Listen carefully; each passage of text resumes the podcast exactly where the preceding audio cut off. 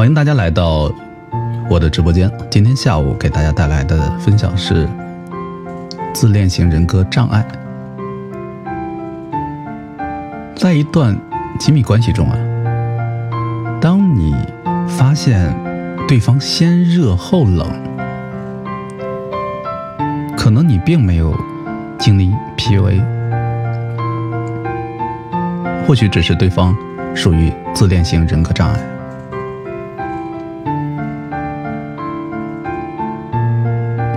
了解到这个概念，你可能会苦恼：哇，原来我身边，或者是我曾经的关系中经历过好多自恋型人格障碍的人。英文是 Narcissistic Personality Disorder，简称 NPD。它是一种可以被诊断的一种精神障碍，但我们现在所理解的。NPD 自恋型人格障碍，它未必完全满足一种诊断标准，所以他们其实就是在一段亲密关系中的自恋型的施虐者。那什么是关系中的自恋型施虐者呢？这些施虐者在日常的生活工作中表现的其实非常正常。甚至他们有很强的共情能力，但是，一旦把他们放到亲密关系的另一半面前，他们性格的黑暗面就会暴露的无疑了。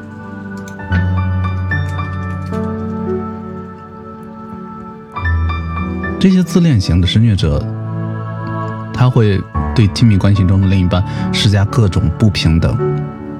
利用，甚至操纵，所以我们来看看怎么去判断他是不是一个自恋型的施虐者。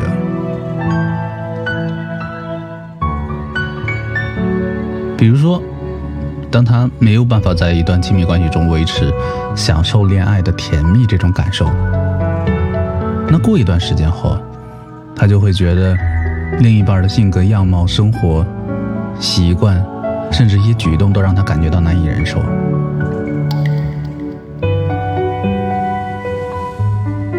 还有呢，当确定关系之后，他好像就会变成这个关系中绝对的主宰。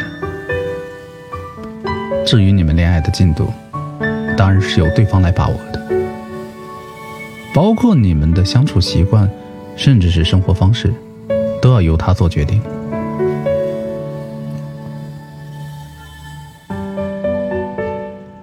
NPD 自恋型施虐者，他也非常享受恋爱中另外一半对自己的敬仰或者是崇拜，以至于常常会贬低、打压、嘲笑、讽刺另一半的想法或者是成就。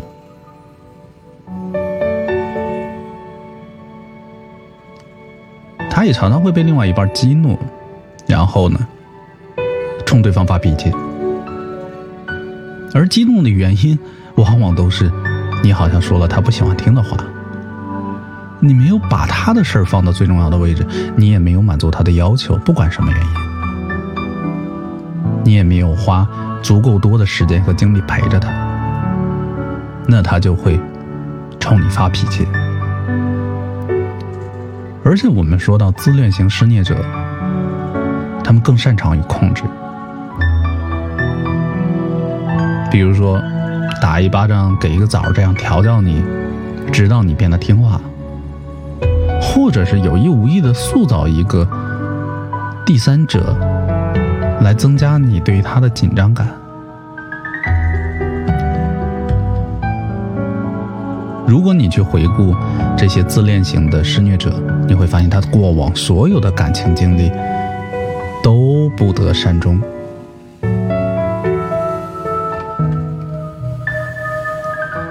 所以，综上，我们看到自恋型的施虐者在一段关系中，往往擅长精神操纵。如果他们做错了事情，就会换一个角度套到你的身上，让你相信这完全是你自己的责任。或者他会讽刺、攻击你的自尊心。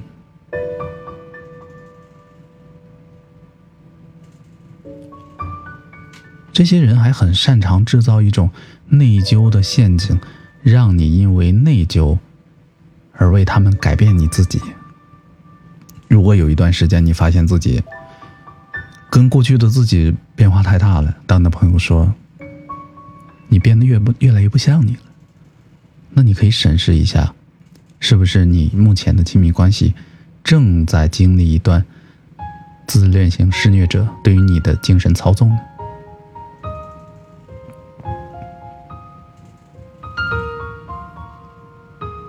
欣欣说：“妈呀，还有这样的没有遇到过。青岛我那姐妹她老公好像就是了。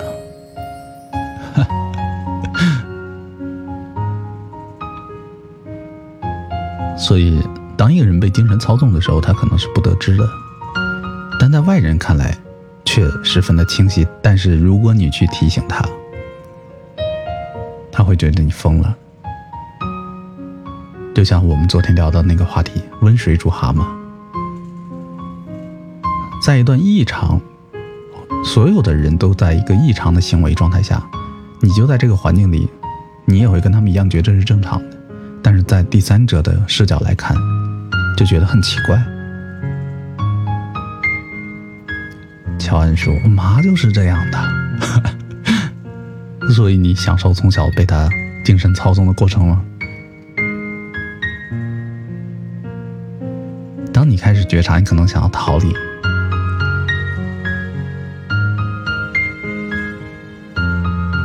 所以他们会通过那种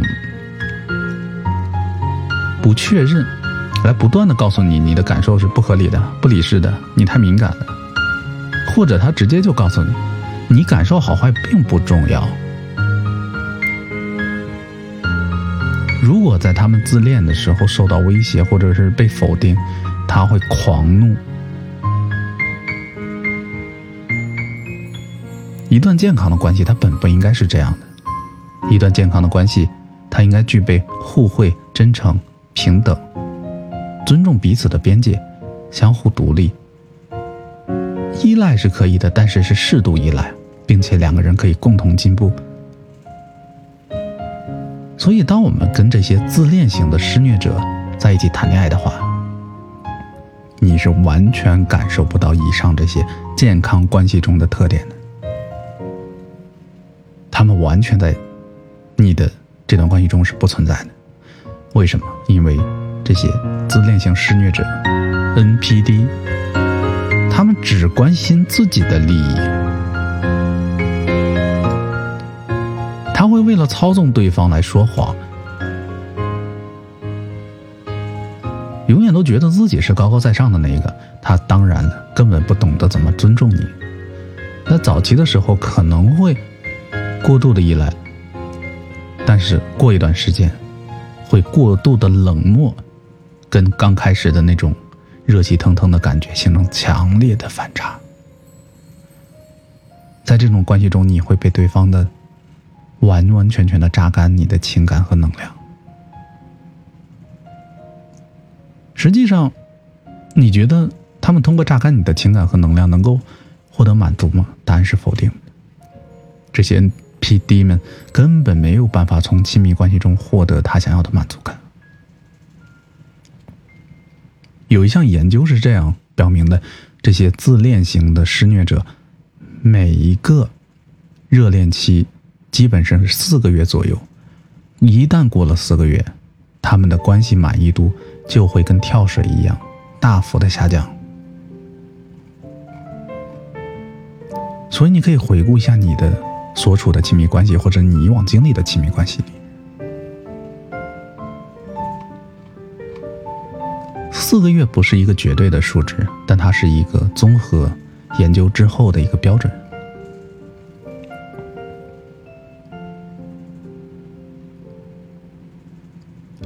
所以。看看你是怎么把你的恋爱一步一步的推向深渊的。与 NPD 这样的自恋型的施虐者恋爱一共有三个阶段。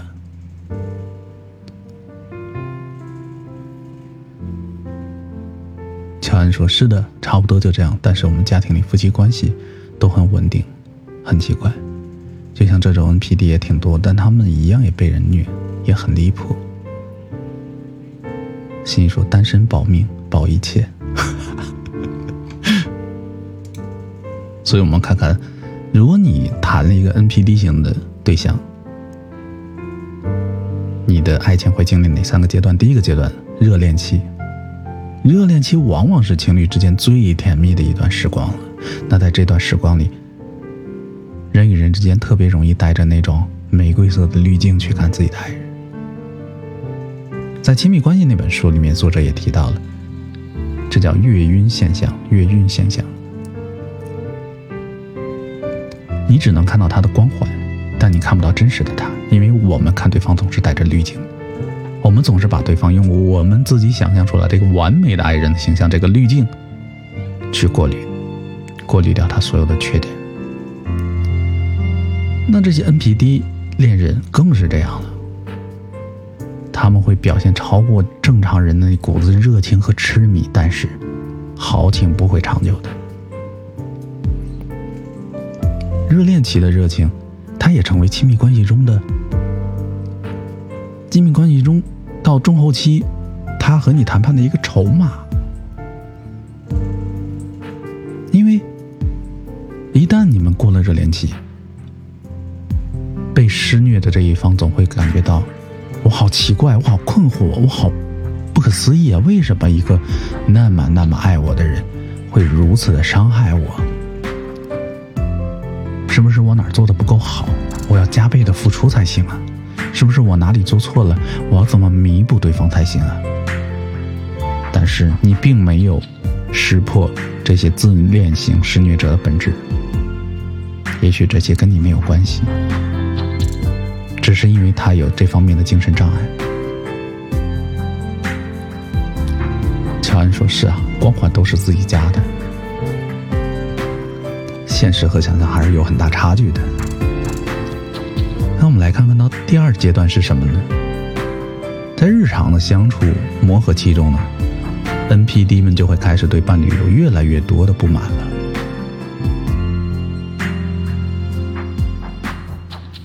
在一段亲密关系中，其实对彼此失望也是一个自然存在的嘛。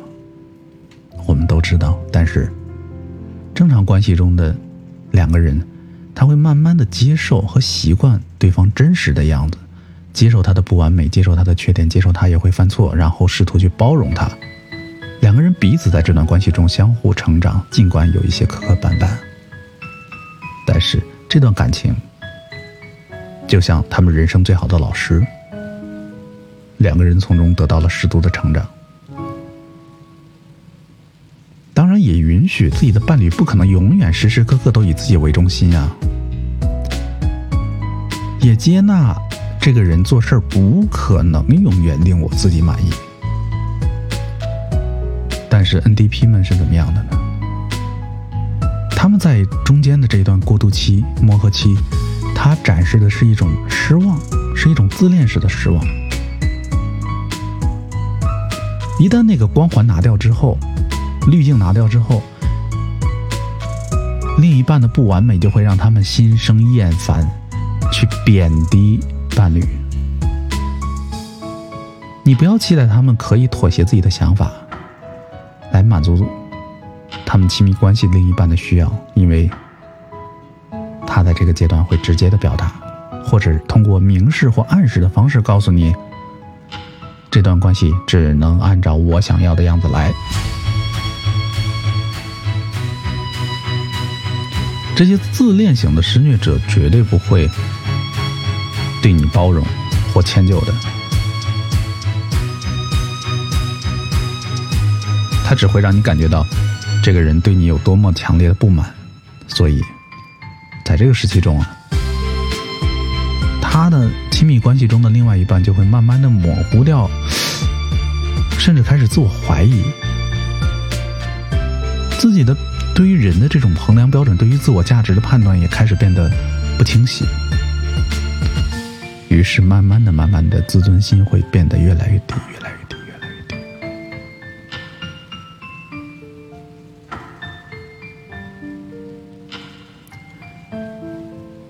小仙女说：“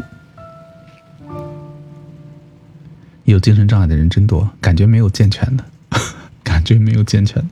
你到底是遇到了多少精神障碍的人？”心怡说：“还是单着吧，别找了。”乔安说：“正常，他符合国情啊。”小三妮说：“认同。”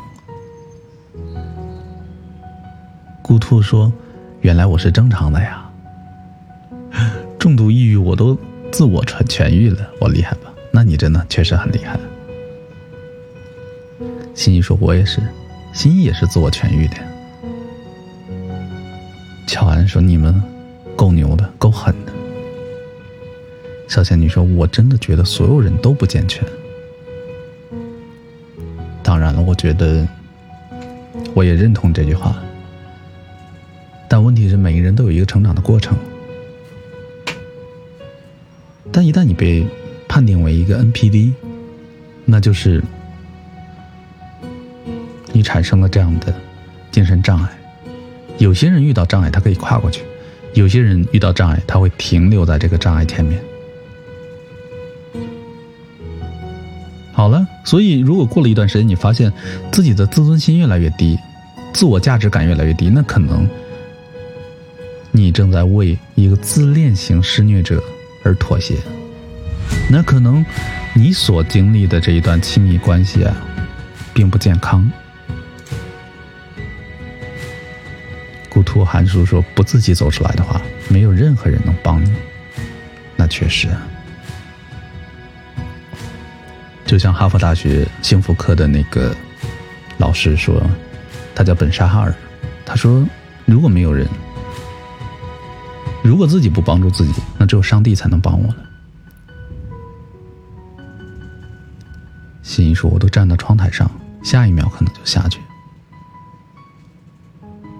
但是突然意识到，只能靠自己。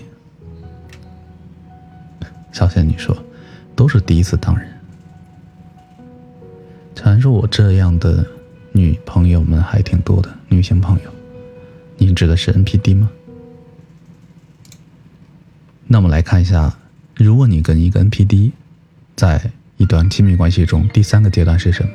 我们刚才说的第一个阶段是热恋期，热恋期，他好像就在为后面的操纵你来摆一个筹码。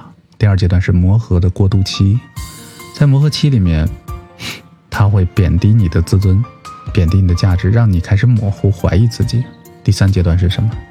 终结。在终结期里，自恋型施虐者最终就会发现，你并不符合自己的心意，你不符合他想要的。那这种不满会针对你身上的某些特质强烈的爆发。有的时候就是单纯的你没有办法让你的生活和事业完全围着他们转。不能以他们为中心，他就很不满意。当你不能用对方满意的方式去跟他相处，他会全面爆发。那在关系中暴露出不加掩饰的恶意，深深的伤害你。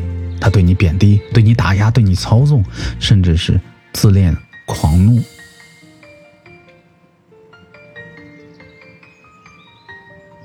这些都会以一种非常高的频率，而且比以往更甚、更强的程度，来出现在你的亲密关系中。在这段关系中啊，就像我们前两天分享的情感吸血鬼，NPD 们在这个阶段会成为不折不扣的情感吸血鬼，他们对伴侣开始精神虐待，于是。这些人在关系中只能看到自己的需求，自己想要什么，再也看不见对方了。最终，所有的这些自恋型施虐者，要么感觉在这段关系中再也榨取不了什么，没有满足感了，没有能量了，他会毫不犹豫的把你甩开，突然跟你分手；要么呢，就会在你极度的挣扎和痛苦下。选择把你一脚踹踹开。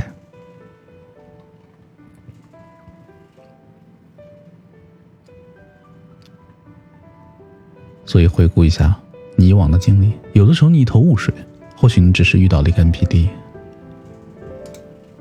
也许你只是遇到了一个不正常的人，他有一个自恋型人格障碍，在关系中，他因为自恋型的施虐而变成了情感吸血鬼，不断的榨干你。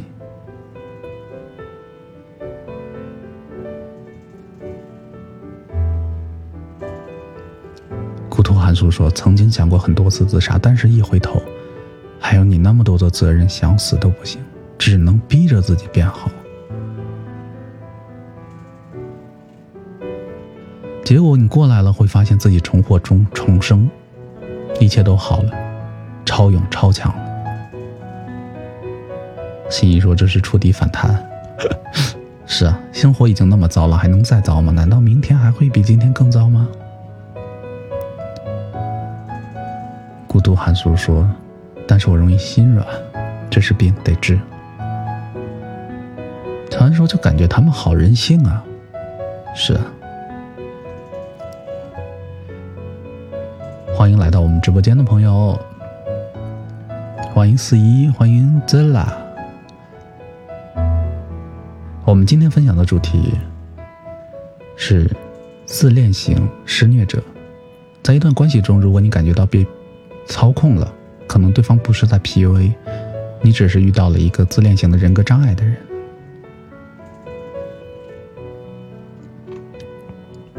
好了，我们接着往下聊。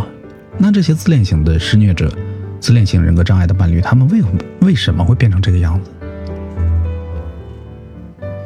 因为他们缺乏一种客体的恒常性。如果他在一瞬间感觉不到你。关关爱他，关怀他，关心他，他立刻就觉得你根本就不爱他。这种负面感会压迫着他，马上就采取一些报复行动。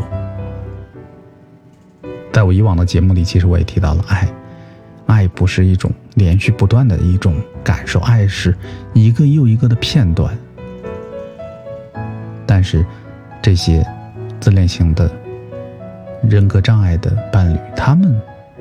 感知不到这些，他们根本不允许你对他的爱中间有任何的喘息的时候。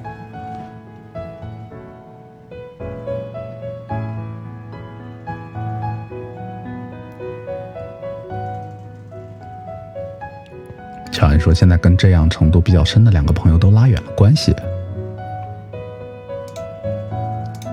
是啊，也许拉开距离是我们能做的最简单的方式。但如果这就是你的家人，他就在你的家庭中出现，我们又该怎么做呢？来，我们接着往下看啊，接着往下聊。这些人通常是一种极度自恋的状态，而且自尊心特别的低。在一段亲密关系中，自恋型的施虐者，他会要求自己。是绝对的中心，他们就像是宇宙宇宙的中心，所有人都得围着自己转，特别是你。但实际上，他们自己并不喜欢这样的自己。有心理学家指出了，说这些 NPD 们，自恋型的施虐者，如此的举动，往往是因为他们对自己有一种耻辱感。他们内心对自己总有一种幻想，那就是他们渴望，但却从来没有成为的那种样子。他好像在自己真实的自自我和一种幻想的自我之间形成了一条难以逾越的鸿沟，而这个鸿沟让他无比的耻辱、焦虑和脆弱。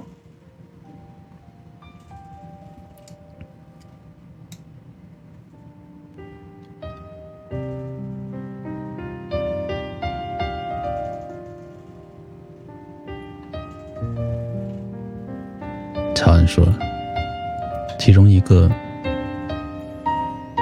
朋友让我觉得生气又好笑。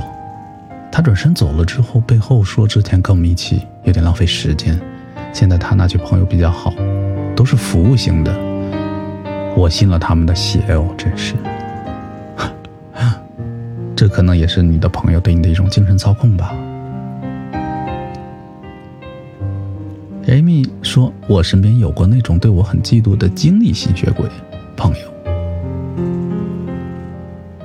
就是很想知道我，并对我进行无形的对抗。可能这种经历吸血鬼的朋友也会不停的损耗你的能量，这种对抗和博弈中，让你的能量感越来越低。”下午好啊，欢迎来到我的直播间。我们今天聊的是自恋型的人格障碍，它是如何伤害一段亲密关系的。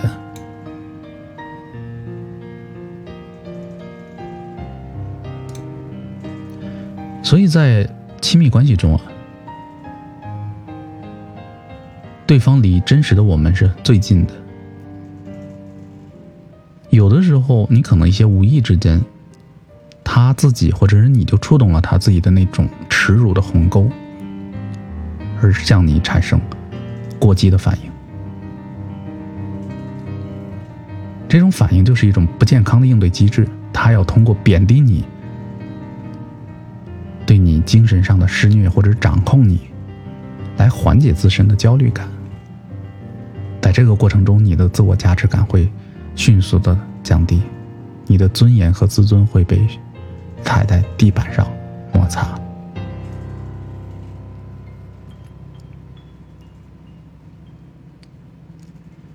自恋型的这种抚养者呢，也会让他们缺乏共情和良心的。比如，在过程在成长的过程中，在孩子成长过程中，自恋型的。施虐者他的父母啊，可能过于严厉了，要么呢就是过于疏离疏于家庭的教养，这样这些 NPD 在小的时候在成长过程中就缺乏了一种共情力和良心，没有共情力，没有良心，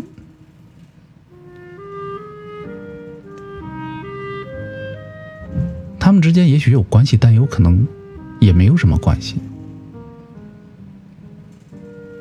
因为他们根本就感知不到会给人带来什么痛苦，因为他从小就是在这种环境中成长的，所以根本就不在乎自己是不是有良心还是没有良心，他根本无从判断。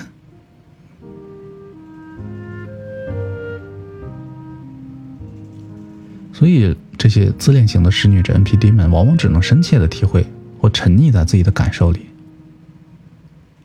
他没有办法。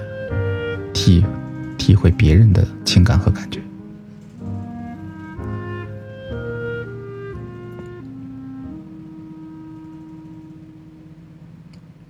所以这些自恋型的施虐者在一段亲密关系中，他往往知道自己在做什么，也知道他在操纵你啊，一些事情是错的，但是他并不知道这些错误的行为会带带给伴侣怎样不好的影响。因为他们感知不到，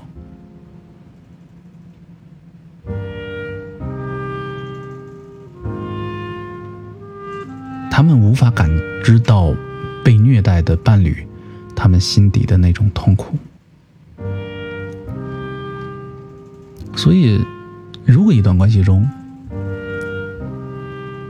出现了 NPD 自恋型的施虐者，他们该如何拯救自己？如果你也有一些 NPD 的倾向，你该如何自救呢？其实这个问题不在于这个这样的人他的这种精神障碍能不能被改变，而在于他们知不知道自己得改变，愿不愿意做出改变。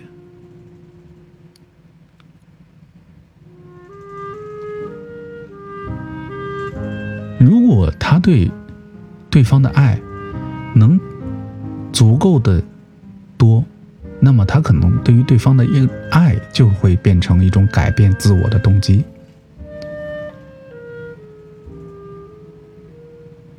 或者是有意无意的通过学习或者是其他的方式觉察到，我根本没有办法从这段关系中获得一种长久的满足，他可能也会试图去改变。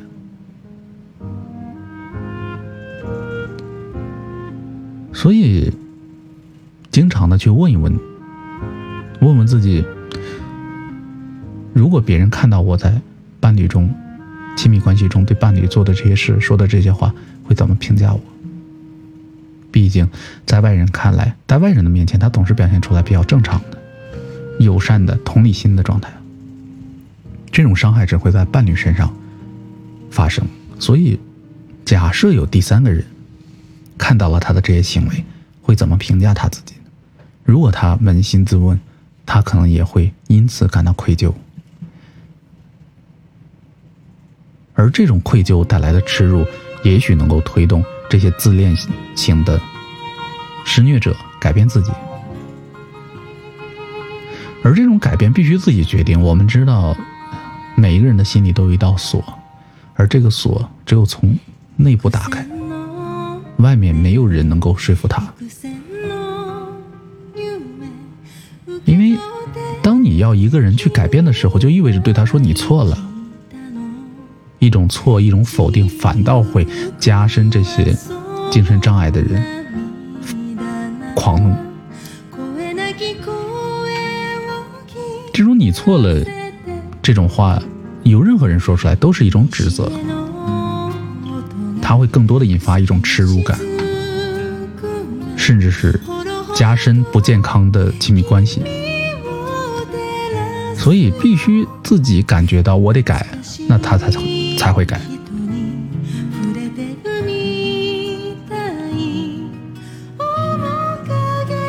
当然了，有的时候参加一些义工，通过一些侧面的方式，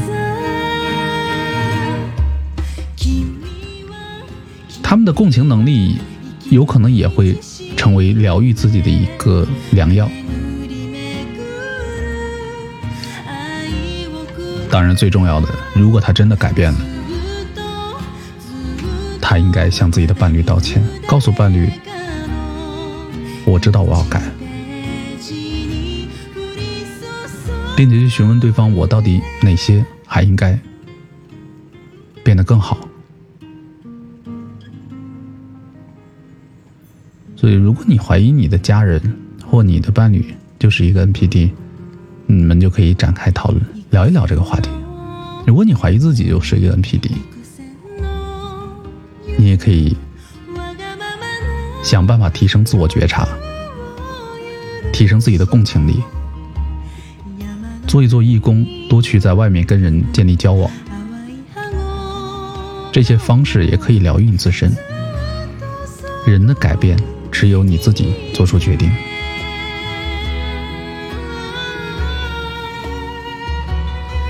我们知道，有的时候我们会把问题归咎于原生家庭。说是先天的原生家庭的或基因里面带的，但是我们往往忽视了后天对于我们人格塑造的一种影响。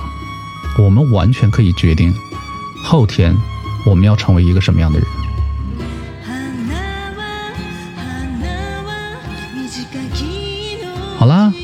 我们今天的关于自恋型人格障碍。在亲密关系中的自恋型施虐者这个话题就分享到这儿啦。接下来的时间大家可以互相交流，让我放一首歌送给你们，希望大家在亲密关系中都能够规避 NPD，并且享受一段健康的亲密关系。